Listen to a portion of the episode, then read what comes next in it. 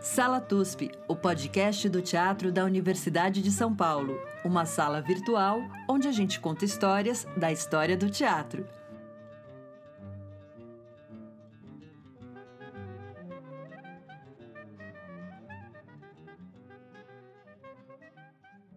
Olá, ouvintes. Esse é o Sala TUSP, uma sala virtual em que a gente conecta a sala das pessoas. Estou aqui, eu, Maria Tendlau, da minha sala em São Paulo, conversando com o Chico Pérez, que está em sua sala em Bauru. Tudo bom, Chico? Olá, tudo bem? E estamos hoje com Luiz Pimentel, em sua sala, também em São Paulo, conversando com a gente. Tudo bom, Luiz? Oi, gente, tudo bem? Que massa estar aqui nessas salas compartilhadas. Pois bem, então hoje nós vamos conversar com o Luiz Pimentel, que é ator, é dramaturgo, ele é mestre em Filosofia e Educação pela Faculdade de Educação da USP e atualmente é doutorando pela ECA, Escola de Comunicações e Artes da USP também.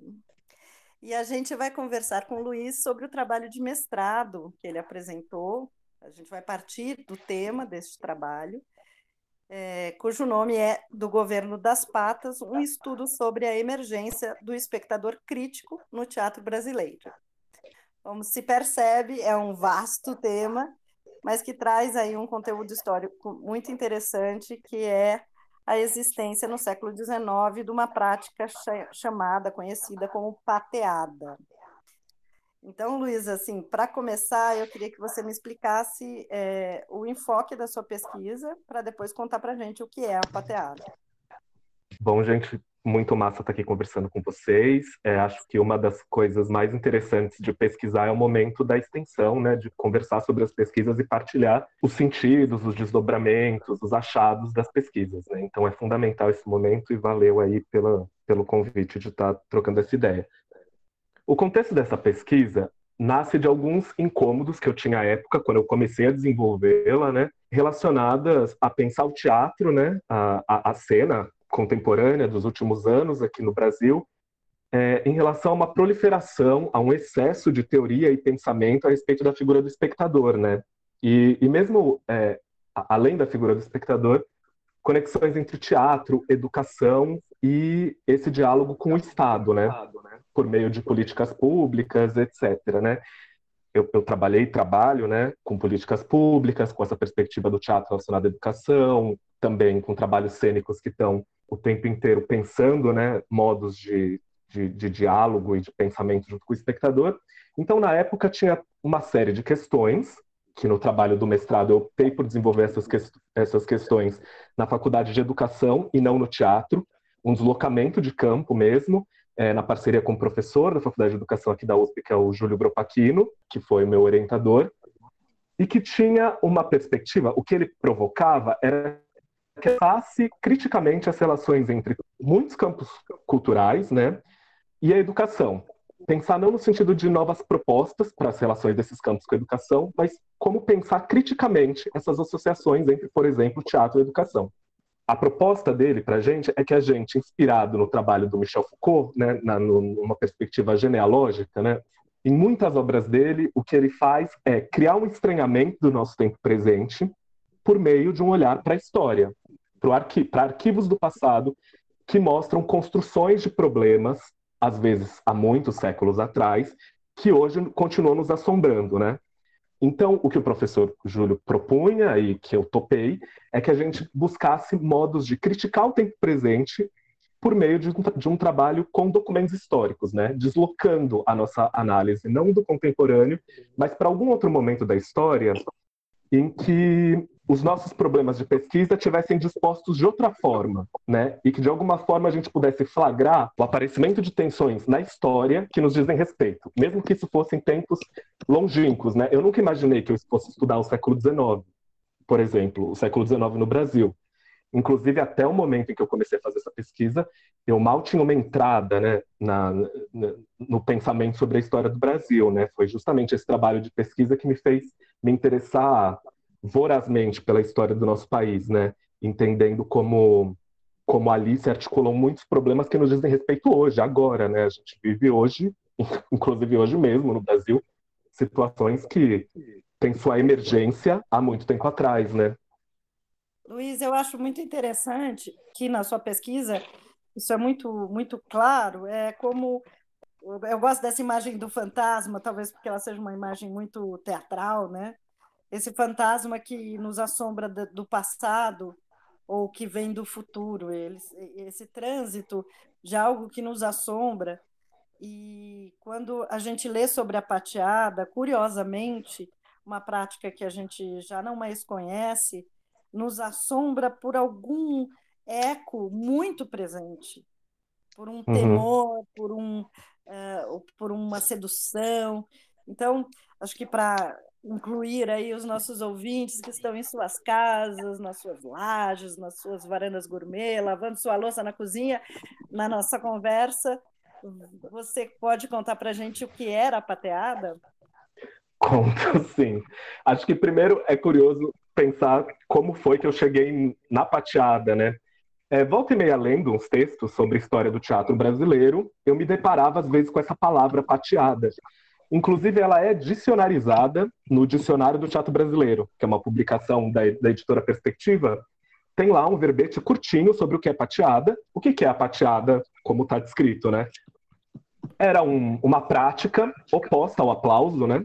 do mesmo jeito que o, o, aplauso é uma prática, a gente aplaude peça no final, em geral a gente aplaude até bastante, né? Em oposição ao aplauso, a pateada era um movimento feito com os pés, que batiam no chão de um modo violento, né? Uh, e que, óbvio, ela se desdobrava, às vezes, é, por meio do lançamento de objetos em relação ao palco, assovios, vaias. Um era um barulho ensurdecedor disparado pelos espectadores para impedir uma representação de chegar até o final, né? Uma peça para chegar de chegar até o final, ou mesmo às vezes a peça terminava e no final, ao invés de aplauso, tinha pateada, né? Que é esse movimento de rechaço do, do público em relação ao que estava vendo. Eu ouvia desde pequena, assim, meu pai tinha uma brincadeira, oh, vou te assistir no teatro, vou levar tomate, vou te tacar tomate. E eu sempre achei isso que era um pouco uma mitologia sei lá, do teatro medieval, meio teatro de feira, ou mesmo o teatro da antiguidade. Mesmo Shakespeare podia ser, né? Sim, sim. Cebola, tomate, batata. Mas eu não imaginava que era algo tão próximo e que num século que nós imaginamos pós-iluminismo, um século né, todo cheio de esclarecimentos, é, de fato arremessava-se tomates, batatas, etc. Né? É, e coisas até mais perigosas, né, em relação ao, ao palco. Sim, tem exatamente, tem esse eco da, de, desses movimentos de rechaço em muitos momentos da história do teatro, né? Eu tenho até um documento que diz que, enfim, existe pateada desde a Grécia antiga, enfim. Mas o que me chamou muito a atenção é como isso era contado a título anedótico nessas historiografias e nesse dicionário mesmo. Está descrito como se fosse uma anedota. Ah, uma curiosidade do passado. As pessoas faziam isso, né? Qual é o problema de falar dessas coisas como anedota? Parece que aquelas pessoas elas eram menos evoluídas, né, que a gente. Parece que aquilo era uma circunstância histórica que não tem mais fundamento hoje em dia, né? Eu fiquei muito intrigado com esse termo pateada, ele ficou repousando na minha cabeça, né? Até que, quando eu comecei a pensar o que eu ia trabalhar como documento histórico, né, para desenvolvimento dessa pesquisa, eu resolvi entrar num site que eu recomendo veementemente para todo mundo que está escutando, que é um barato, que é a Hemeroteca Digital, que é uma plataforma da Biblioteca Nacional que digitalizou uma série de periódicos históricos brasileiros. Assim. É, tem muita coisa digitalizada lá, é um arquivo preciosíssimo assim para pesquisadores, pesquisadoras da história ou mesmo de qualquer pessoas que têm curiosidade né, em relação aos acontecimentos do, do país. E lá tem esses periódicos, e você pode fazer uma coisa magnífica nesse site, que é uma busca por termo. Aí eu resolvi pesquisar pateada no século XIX. Eu fiquei completamente chocado, porque os resultados são infinitos. Existem muitas descrições em, no, nos periódicos do século XIX sobre pateadas. Por que eu fiquei tão chocado? Porque a princípio eu pensava que era um que esse movimento da pateada ele era circunstancial, ele era enfim, uma coisa que acontecia de vez em nunca disparado por um bando de gente louca, né? E é o oposto, né? Lendo as, as notícias de jornal, você primeiro localiza que aquilo é uma prática, não é uma não é algo espontâneo. Aquilo é, é, do mesmo modo que a gente sabe o que é aplaudir, aquelas pessoas sabiam o que é patear e quando usar desse recurso, né? E quando mobilizar esse, essa, essa prática, né? E depois que tem narrativas e narrativas nesses periódicos, nas páginas das notícias teatrais, que descrevem as noites de espetáculo quando aconteciam pateadas, né? E são descrições infinitamente incríveis, assim, para a gente que, bom, sei lá, eu, eu acho que contemporaneamente existe certo teatro, né? Quando eu falo teatro, eu estou tentando diferenciar do teatro de rua, que eu acho que é um teatro com muito envolvimento com o público, né? Ou teatros em espaços que têm ruídos, né? Da, da relação semi-público. É, mas, mas, sei lá, a experiência de ver uma peça no, no, no, Teatro do Sesc, por exemplo, fechado na caixa preta, nossa, é uma experiência relativamente tranquila em que no final a gente sabe que todo mundo vai aplaudir, ou mais com mais entusiasmo ou menos entusiasmo, né? E lendo essas, esses jornais do século XIX, o que me chama a atenção é que, para além de ter essa descrição de que, de repente, o público começa a patear, ataca o ator, muitas vezes destrói o recinto teatral, né? porque a pateada é, ela era legitimada a um ponto de que o público podia se vingar das poltronas, podia se vingar do lustre do teatro, né? Eles, eles podiam reclamar, inclusive, a deteriorização do espaço físico do teatro, né? É, que muitas vezes esse público ainda brigava com a polícia que estava dentro dos teatros. Muitas vezes a peça ficava lá parada, o público saía do teatro, brigava com a polícia na praça, alguém ia preso, o público ia até a cadeia, libertava a pessoa que tinha sido presa. Enfim, eram noites intermináveis, né? De, de, de um acontecimento ali que, que, que, era deflagrado dentro do, dentro do teatro, né? Quando eu entrei em contato com esses jornais, eu, fiquei, eu falei, bom, tem muita, muito caldo, né? Muito caldo aqui para ser explorado. E o que me chamou mais atenção e para onde eu investi minhas energias foi começar a selecionar um quadro, né, dessas notícias de divergências de opiniões, né? Tanto tanto escritores dos jornais que defendiam a pateada, porque isso existiu, isso existiu muito durante o século XIX, né? defender aquilo como um direito inalienável dos espectadores, quanto aqueles que criticavam e falaram a pateada tem que acabar, porque isso é coisa de, de gente bárbara, isso é coisa é, que tem que desaparecer dos teatros, né?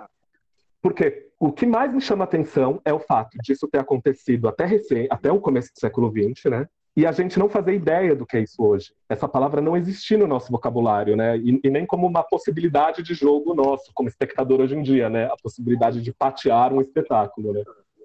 É uma invisibilização, né? Quer dizer, você vê quando algo desaparece, né? Quando é, é uma ferida, né? Desaparecida.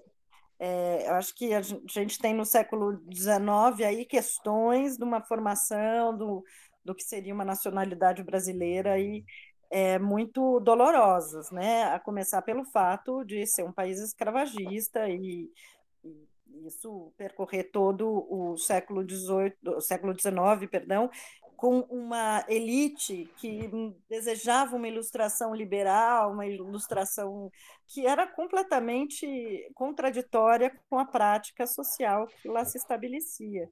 E aí, quando você fala na pesquisa da polícia é muito interessante, porque eh, você começa a ver o quão pouco respeitada era a polícia e o que a polícia estaria fazendo dentro de um recinto que, para nossa cabeça né, de classe média, é, intelectual do século XXI, é, o teatro é um lugar de cultura, de, de, cultura, né? seja alta cultura, seja cultura, mas é um lugar de cultura e não um lugar onde essa sociabilidade acontecia quase como uma, uma ágora da cidade. Né? Isso que eu acho, achei, fiquei muito tocada pela, pela, pela sua pesquisa, porque na verdade é, um, é um, quase um aprendizado do que a gente chama de civilidade, mas que na verdade era de, coordenar forças muito estavam em jogo lá muito fortemente. Como que é a coisa da, da formação da polícia nesse momento? Sim, é engraçado você falar isso, né, Maria? A polícia ela surge no começo do século XIX no Brasil, junto com a vinda da família real, né?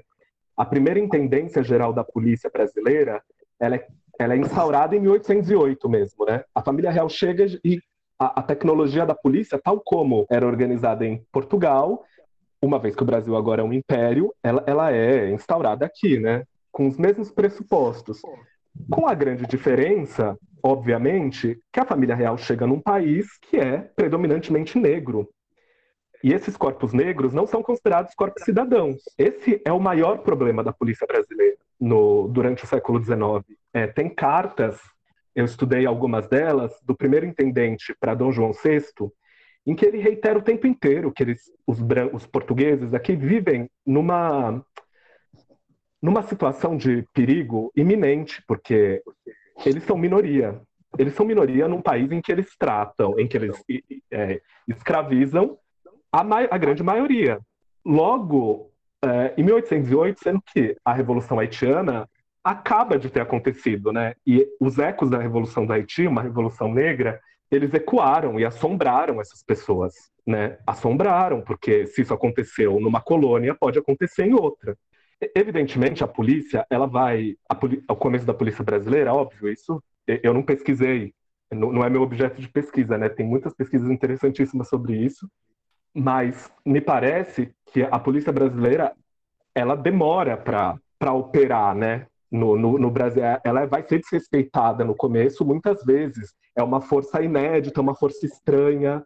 É, de repente, as pessoas estavam habituadas a ter um cotidiano de tal forma começam a ter a presença desses policiais, e os policiais eles não são só repressores, né? Eles também, a, a, a polícia é, no, no Brasil, essa, esse começo da polícia no Brasil, o policial ele é aquele que também faz vistoria das obras públicas, ele também é responsável pelas loterias. A, a questão lotérica, por exemplo, no Brasil é curiosíssima, né? Porque os policiais ajudavam a organizar a loteria. A loteria arrecadava dinheiro para a construção de teatros, tanto de teatros quanto de cadeias. Aí começa a, a, o, o, tema da cadeia né, no Brasil. Tudo são pontos de conexão muito malucos assim na história do nosso país e muito singulares também. Né? Acho que a gente tem, tem que prestar atenção no que é a, o contexto da polícia aqui. Quando você levanta a questão da pateada, ela está caracterizada como uma, uma situação em que o público não gosta muito do teatro, da apresentação, do, do conteúdo, da performance do, do artista, mas é, desses documentos que você pesquisou, tem alguma relação da pateada com outros comportamentos da sociedade, como, por exemplo, não sei se a política tinha a possibilidade das pessoas irem lá e patearem também situações políticas ou, ou como protestos fora do teatro? Sim, é, a pateada ela acontecia fora de espaços teatrais também, acontecia e também ela não é uma prática brasileira, né? Ela é europeia. Existia a pateada na Europa, então você vê histórias de professores da Sorbonne sendo pateados. É, aqui no Brasil, é, alguns comícios, alguns encontros políticos também lidavam com pateada. É, então ela não acontecia só dentro do teatro, né? Do mesmo modo que o aplauso não acontece só dentro do teatro, né? O aplauso acontece, enfim, em muitas circunstâncias. Agora, tem uma questão, é, Chico, da sua, da sua pergunta, que eu acho que é importante deixar nítido que a, a pateada é uma prática que não necessariamente tem a ver com espontaneidade, ela não reflete o que as pessoas sentem obrigatoriamente. Isso porque isso que eu acho um pouco genial também nessa prática, porque existiam muitas, por exemplo, pateadas compradas. Então, pessoas, uh, atrizes ou diretores ou mesmo partidos que compravam um número de pessoas para entrar no teatro para patear determinado espetáculo, né? Então, ela não necessariamente lidava com uma verdade né, da relação. Uma verdade no sentido que a gente pode entender que é uma verdade, uma transparência né, do seu juízo. Tem mu muitas vezes, né, ela sim é disparada por um incômodo das pessoas em relação ao que está acontecendo, seja porque a performance é ruim, seja porque, é, sei lá, por exemplo, tem uma peça em que um dos atores que entra em cena ele cometeu um crime. Então, o público já vai pronto para é, não deixar ele, ele exercer ali seu papel, né? Uh, mas existem as pateadas compradas, existe uma série é, de circunstâncias né, desse, dessa prática que eu acho que deixam, mostram pra gente que o, que o que acontecia dentro dos teatros era um jogo muito mais complexo do que a gente pode imaginar, né? No sentido de tinham muitas camadas ali de sentido sendo operados entre a cena e o público, né? Entre a cena e o público, a cena e o público é a polícia, porque muitas vezes o que as pessoas vão patear não é a cena, é a ação da polícia no teatro, né?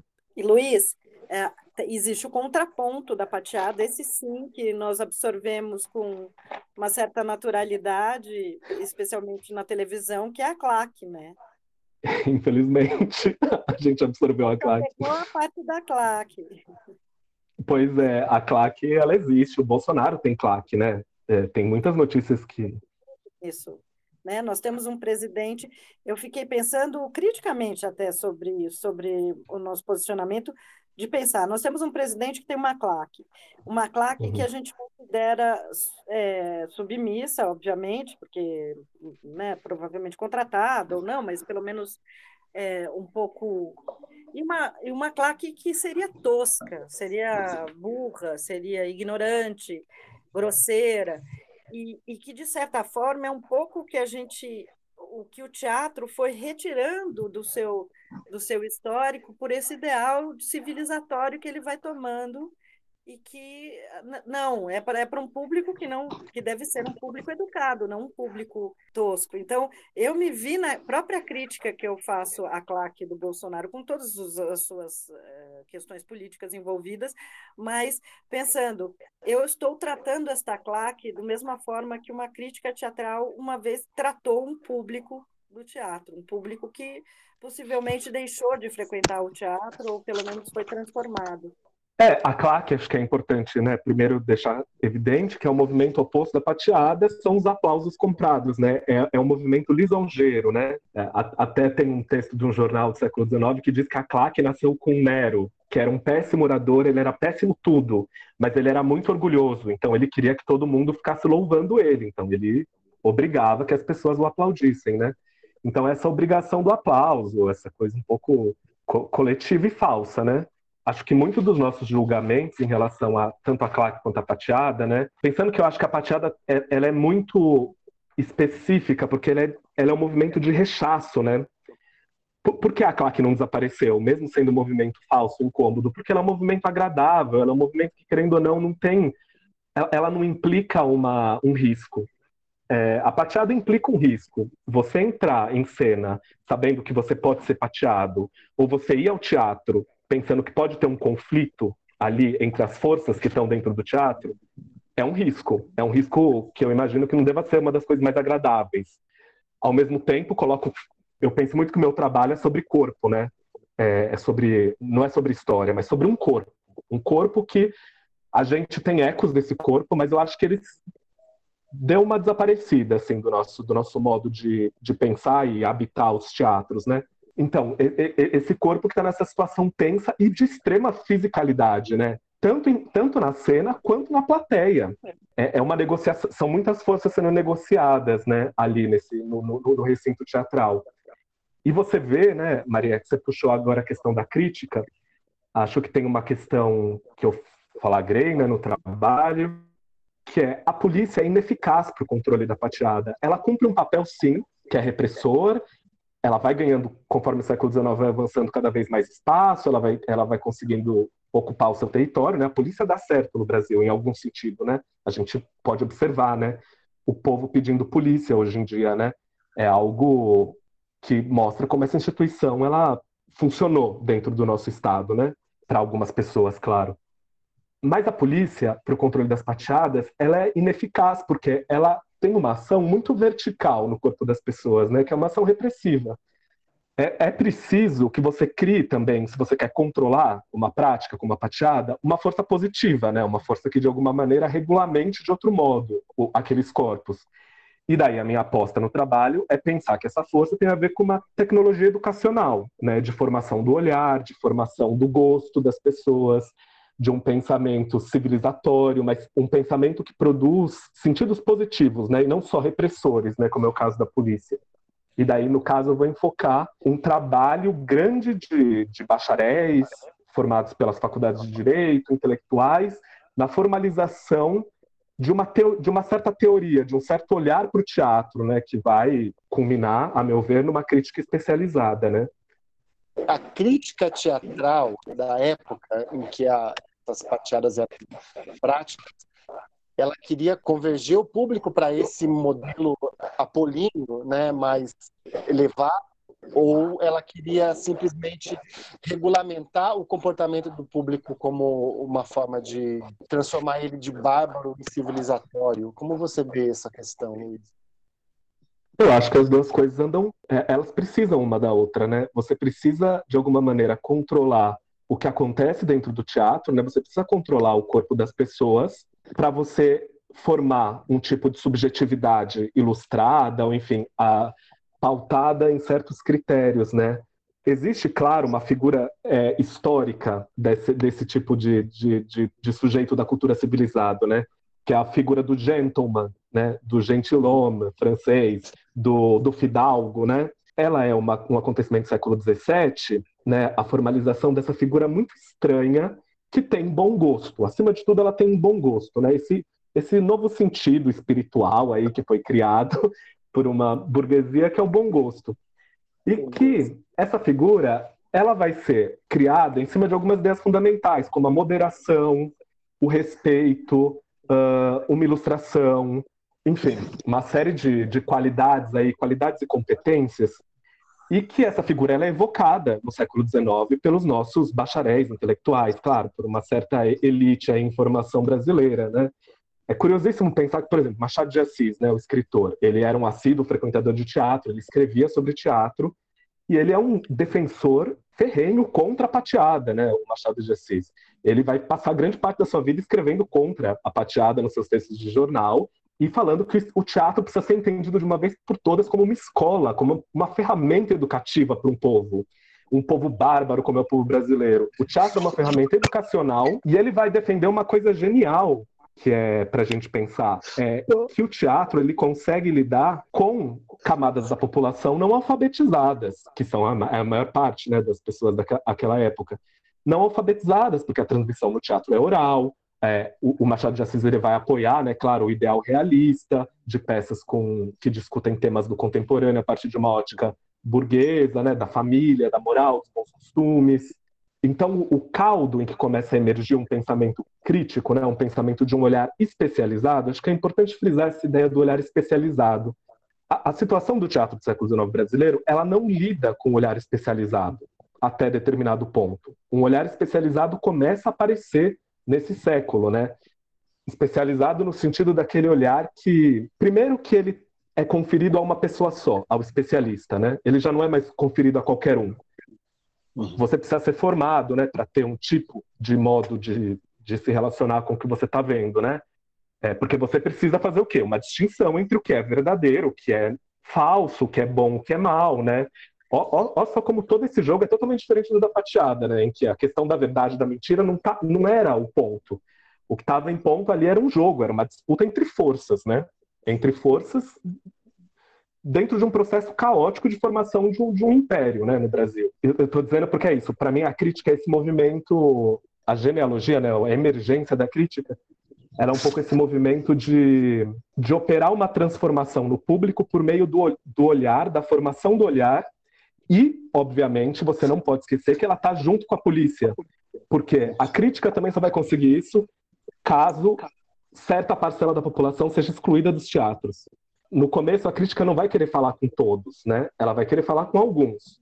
E daí você vai ver um movimento a partir da segunda metade do século XIX que é tirar dos teatros escravizados, prostitutas, brancos pobres e o que eu amo, animais e bebês. Tem documentos que dizem que animais e bebês não podem mais ir ao teatro, e daí você fica chocado, porque você pensa, meu Deus, é, realmente tinha muita, muita gente né, dentro do teatro.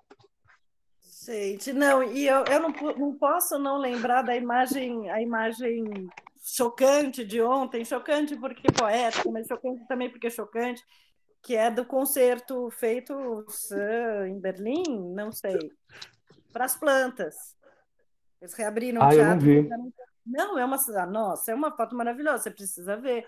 É um concerto realizado para plantas. Olha. Está chegando bem perto Talvez nós já tenhamos morrido todos e isso seja um outro. Eu acho que sim. Desculpa. Mas acho que sim. A questão do bebê e animais. É, tudo aquilo que faz ruído, né? É curioso, porque tudo aquilo que causa uma interrupção, um barulho, né? O ruído é uma. Acho que tem um, tanto que é, é, é lindíssimo, é lindíssimo, eu estou dizendo no sentido de curioso, é, é, é, forte ler isso, né? tem textos que defendem né, o, o fim da pateada, dizendo que se o público quer demonstrar o seu desagrado em relação ao que vê, ele tem que fazer isso em silêncio e por meio do desprezo. Então é um movimento totalmente interior, né? É, você, se você não gosta, não, não, tem, tem, alguma crítica a fazer ao que você está vendo, você não pode externalizar, você tem que guardar é, e demonstrar o seu, o seu desinteresse por meio do desprezo, né?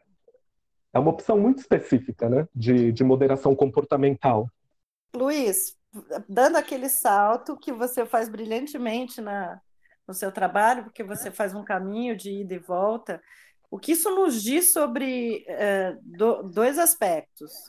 O teatro que é feito hoje em dia e essa grande atenção ao espectador, né, que começa a surgir aí desde o final do século passado, enfim, começo desse século, e, por outro lado, essa utilização é, meio universal do teatro como prática pedagógica, sim, não só no sentido de ensinar a ver teatro, como ensinar a ser um cidadão, incluir o cidadão e como parte de uma política governamental.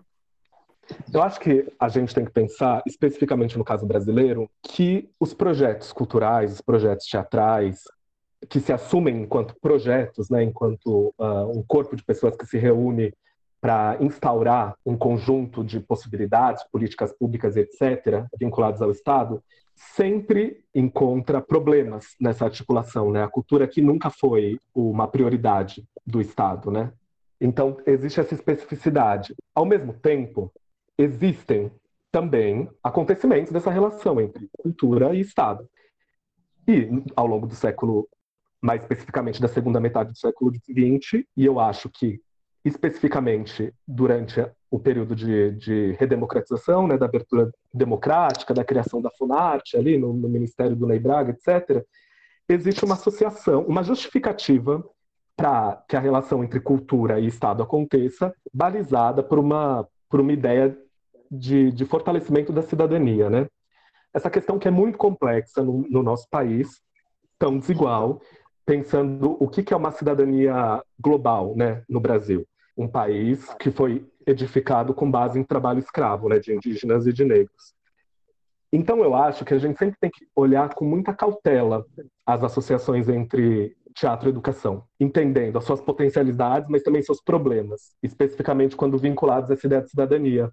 Porque me parece que a história que foi escrita do nosso teatro, e que foi escrita mesmo, estou dizendo aí dos livros do Décio, mesmo a organização do João Roberto Faria, esses livros de história do teatro, do Magaldi, eles escrevem essa história a partir da visão desses bacharéis que começaram a instaurar um processo de, de especialização do olhar para a cena, né?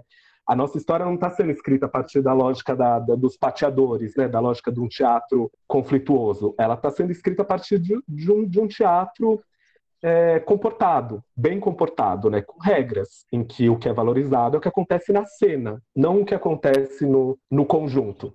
De alguma maneira, esse projeto deu certo. A gente tem poli o policiamento internalizado na gente quando a gente vai no teatro. Por isso que eu acho que são tão potentes as iniciativas de apresentar, de realizar trabalhos com públicos não especializados.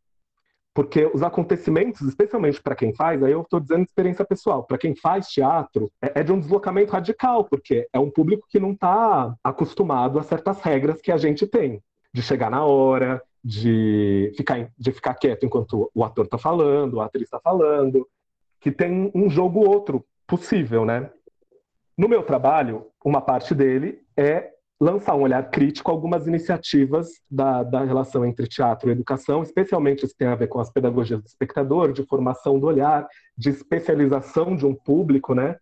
entender alguns problemas desse, de, desses campos, mas ao mesmo tempo, uma vez que a gente está num contexto como o nosso, brasileiro, acho que entender também que ao mesmo tempo que esses campos são arriscados, eles abrem uma série de possibilidades né, de, de, encontros e de, e de deslocamentos, especialmente para quem está aí no, no, no, trabalho de educador, de quem faz teatro, de quem está é, acostumado com um certo modo né, de entender a, a arte teatral. No século XIX, tem até alguns autores desses, desses críticos que, que vão reivindicando um teatro bem comportado, que eles escrevem textos muito curiosos, que eles dizem é muito louco, mas mesmo com o teatro é, ordenado, existe algo que pode ser, que pode sair da curva do que a gente está pensando. E o teatro ele pode ser tanto um instrumento de educação positiva quanto de educação negativa. Ele, eles reconhecem uma ambiguidade, óbvio, porque eles chamam de positivo e negativo, né? Mas eles reconhecem uma ambiguidade, uma algo que muitas vezes você não consegue controlar do que está sendo produzido ali enquanto está acontecendo a exibição de uma peça, por mais moral que ela seja, né? E também, né, é louco pensar que eu escrevi esse texto, eu, eu defendi esse texto no dia do assassinato da Marielle. Foi um dia muito específico, assim, né? e aconteceu de noite, né, o, o assassinato dela. E, sei lá, se você pensa que em 2015, por exemplo, teve todo aquele assunto da peça Mulher do Trem, eu, eu acho que a gente está num momento conflituoso em relação às, às práticas artísticas. Me parece que tem algo dessas forças que elas são retomadas né, em, em momentos de, de, ebulição política. Acho que não pode deixar passar que a pateada ela aconteceu, ou, de alguma maneira, a vida forte da pateada, ela aconteceu na primeira do século XIX no Brasil, que é um caos em termos de governo, né? Se você pensa que tem Dom Pedro, aí depois entra a regência, tem quatro, quatro regências, se eu não me engano, duas trinas e duas unas. Dom Pedro II, o Brasil está o tempo inteiro mudando e sendo, e, e, sendo transformado né, em termos de regimes. Por mais que, óbvio, a monarquia esteja estruturada, né, mas tem uma disputa política muito grande. Então, isso, isso vai gerar efeitos né, no modo como as pessoas se relacionam e disputam né, ali o seu enfrentamento cotidiano. Sim, eu, é, me vem muito forte na, na, na memória a época da, da gestão é, primeiro do Marco Aurélio Garcia, depois do Celso Frateschi na Secretaria Municipal de Cultura, entre 2001 e 2004, é, uhum. é, em que foram criados os programas vocacional, é, formação de público, o fomento ao teatro começou a acontecer, e quando foram construídos os primeiros céus, logo no início, o programa Formação de Público foi até os céus. Para quem não, não conhece, o programa Formação de Público eram algumas peças criadas por uma, uma curadoria que, que escolhia textos e, e diretores para para fazer isso com uma espécie de elenco também escolhido, um elenco estatal, e que havia um, todo um corpo de mediadores entre uh, as escolas que assistiam os espetáculos, uh, os professores e os artistas. Era um trabalho realmente dentro dessa concepção de formação de um, de um espectador é, um pouco mais especializado na linguagem ou iniciado, alfa, pré ou alfabetizado na linguagem teatral. E quando abriram os céus, era muito difícil, porque eram questões do tipo: mas as pessoas entram e saem, mas tem bebê na plateia. A história do bebê voltou? Tem bebê na, tem bebê na plateia. Você vai no céu, uhum. tem bebê na plateia. É, é um fato.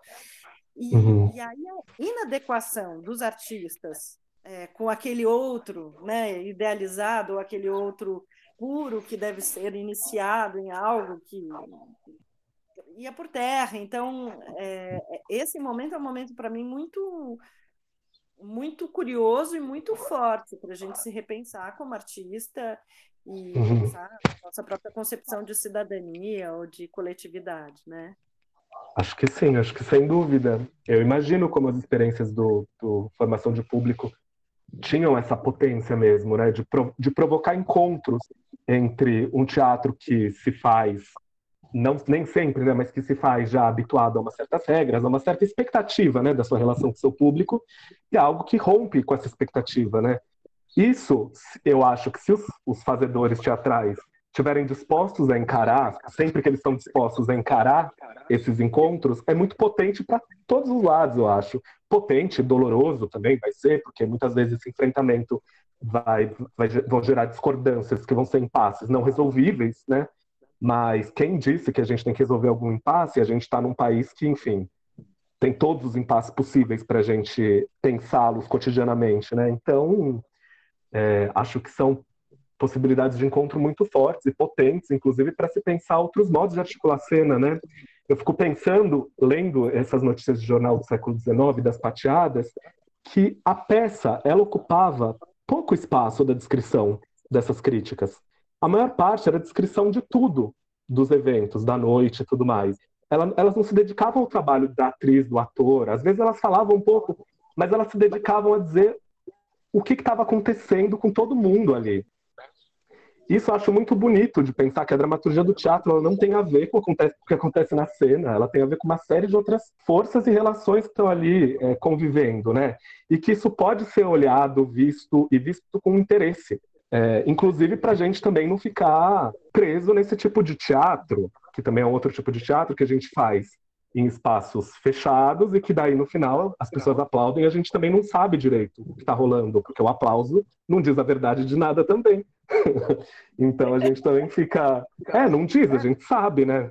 Quantas vezes a gente já não se viu no corpo de quem aplaude sem ter nenhuma vontade de aplaudir, né? É, um, um, um lamaçal de falsidades.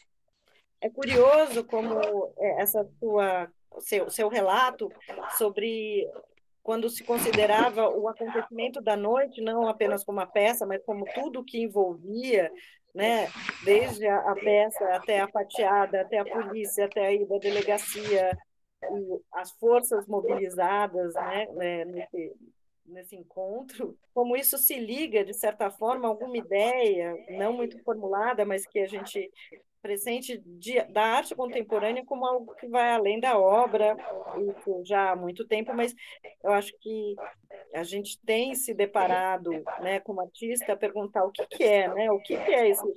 É, é a peça ou é outra coisa? É o fenômeno? É o encontro? É... E aí eu, eu, eu dou um exemplo que para mim é, é, muito forte, porque como público a gente sabe quando isso acontece. Quando o espetáculo ultrapassa o simples ato representacional, o ato de linguagem teatral, e se torna para além do palco e para além até da sala. Eu tenho um exemplo que eu gosto que é do Quando Quebra Queima, não sei se você assistiu, Uhum. Foi uma peça que a, a coletiva, a companhia, fez. Coletiva Ocupação, na verdade, porque é um grupo formado dentro das ocupações pelos secundaristas das escolas e que foi feito um trabalho teatral com eles e eles formaram um coletivo teatral e tem uma peça que, do ponto de vista restrito de linguagem, de é, vou, posso descrever, não é nada de especial, não é nada de genial, mas o acontecimento, cada vez que eles se apresentam e há uma confrontação com essa realidade, que é a realidade deles, tanto da periferia como da questão dos secundaristas, é muito forte. Daí seria o reverso desse, do artista indo educar o público, com esse público tornado artista indo educar o, o, os outros, os demais artistas, o que realmente importa. Uhum. Sim, eu fico pensando que talvez, óbvio, a pateada não existe mais hoje em dia, nem tem como, né, gente? Acho que é, não, não tem a ver com, ai, vamos voltar a patear, né? Porque também não, não é um. Não, não, se, não se trata jamais disso, né? acho que é entender a série de problematizações que estão envolvidas aí nesse acontecimento e no desaparecimento dele. Mas esses dias, é curioso, eu descobri por acaso que a Eliane Brum, a, a jornalista, né, ela, trans, ela, com auxílio de uma, de uma parceira, elas transcreveram aquela noite do Itaú Cultural em que a, a, peça Mulher do Trem dos Fofos em Cena, em 2015, ela foi cancelada, a apresentação, porque teve uma denúncia ali de que uma personagem é, operava com blackface, né? E, e, tinha mesmo, né, uma personagem em cena que aquilo pode ser considerado blackface. E começou a gerar, disparado por uma, uma pensadora chamada Stephanie Ribeiro, uma militante, se disparou na internet um movimento de boicote em relação à peça. Isso gerou uma, um grande debate, né? Que inclusive levou com que a instituição Itaú Cultural, né, um banco, desse uma noite ali chamando pessoas prós e contra o cancelamento da peça, né? E é curiosíssimo ler essa transcrição. Hoje em dia é bem forte. Acho que, sei lá, para mim é, é, é, uma grande noite da história do teatro essa, porque tem debates muito vivos e que de, de alguma maneira dialogam com esse campo desse, dessas disputas do século XIX, né?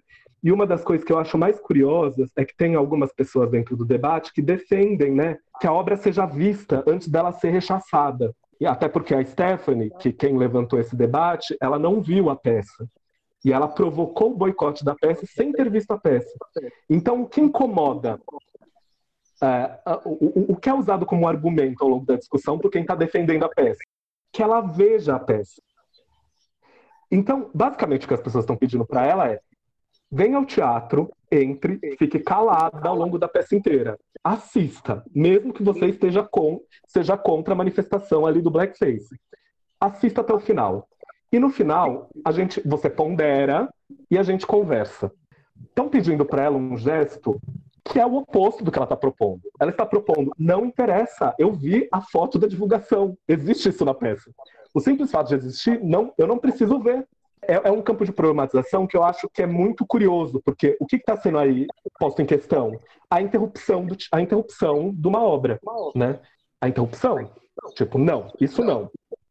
E é curioso voltar esse episódio hoje em dia, porque eu acho que tem aí uma discussão que tem a ver com com um tipo de corpo do espectador que se pede e um tipo de outro corpo que lida com uma outra uma outra posição em relação às obras da cultura, né? Luiz, você vê alguma relação desse comportamento é, da pateada com as questões da modernidade, da internet, é, das mídias sociais, em que é, uma obra que é postada na, nas redes sociais, ela tem é, tanto comentários positivos como negativos desses chamados haters, os trolls e tudo mais. Você acha que é alguma ligação entre essas duas partes? Como na internet não tem a questão da vigilância tão ferrenha pela polícia ou pela crítica, você acha que é uma tendência à volta desse comportamento de boicote que acontecia no passado? Não consigo fazer essa comparação porque a pateada para mim não tem nada a ver com a cultura de cancelamento. Acho que não se trata de cultura de cancelamento. Acho que o boicote, às vezes, sim, né? Mas, por exemplo, eu estou citando aqui não o boicote feito pela Stephanie na internet. Eu estou citando aqui um acontecimento presencial que se deu num diálogo com diversas posições num espaço físico. Eu não estou falando do debate que se instaurou na internet, por mais que o que tenha provocado tenha sido um debate que tenha se instaurado na internet, né? Acho muito diferente. Acho que o que está acontecendo hoje é um fenômeno inédito, que tem que também ser, ser avaliado, mas é curioso, né? Porque eu, a, até quando a gente ia começar essa conversa, eu estava pensando, gente, não faz sentido falar de público e tateada quando a gente está dentro das nossas casas, né? É muito difícil falar de uma prática tão física como a pateada quando a gente está assistindo tudo pela, pelo celular, pela televisão. É, é um outro corpo físico de espectador esse o corpo da pateada, para mim, ele tem uma fisicalidade, ele tem um encontro ali. As, as forças elas estão se encontrando, elas estão disputando algo presencialmente, né? É, então, por isso que eu tenho dificuldade de fazer essas pontes com a pateada, por exemplo, a cultura de cancelamento. Acho que são coisas totalmente diversas. Quando você não se expõe fisicamente para uma conversa, acho que muda uma margem de ação, né? Sua margem de ação muda, se transforma. Eu acho que são acontecimentos de ordens muito diferentes acho importante pensar que a pateada, esse jogo público, ele é um jogo. Por mais que ele lide com a ideia de boicote, mas ele é um jogo. Ele não é um puro, um puro cancelamento, uma, uma pura anulação de algo. Ele é um jogo. E ele é um jogo que todo mundo sabe que está jogando. O policial sabe que está jogando, a atriz sabe que está jogando, o público sabe que está jogando. Por isso que é uma prática, não é um acontecimento espontâneo, ele é uma prática. Por isso que eu tenho dificuldade de fazer essa ponte com essa cultura Bom, contemporânea.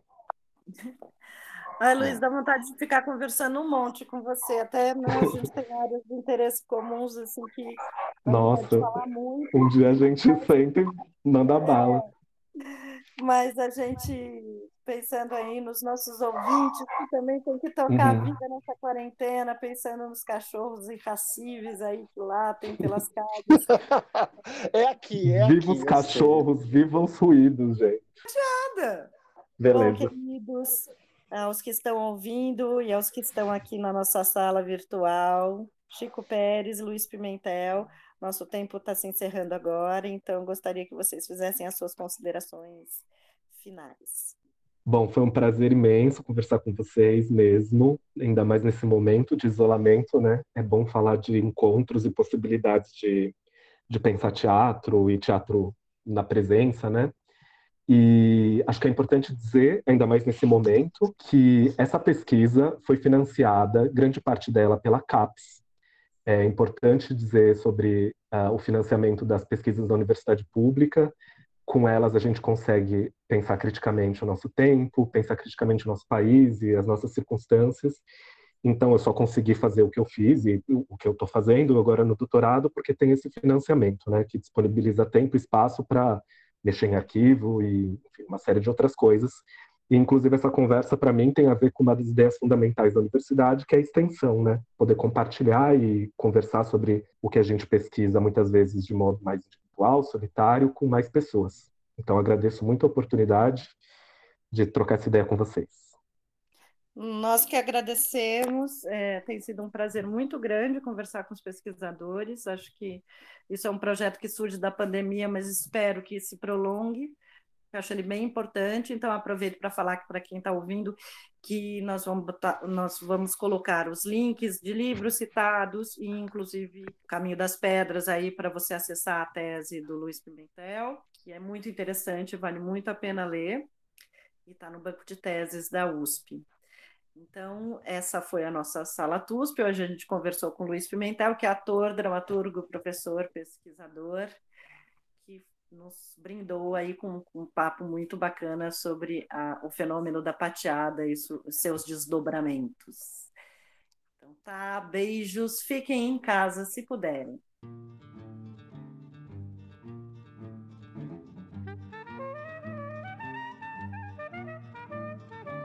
Esse foi o Sala TUSP. Sala TUSP, o podcast do Teatro da Universidade de São Paulo.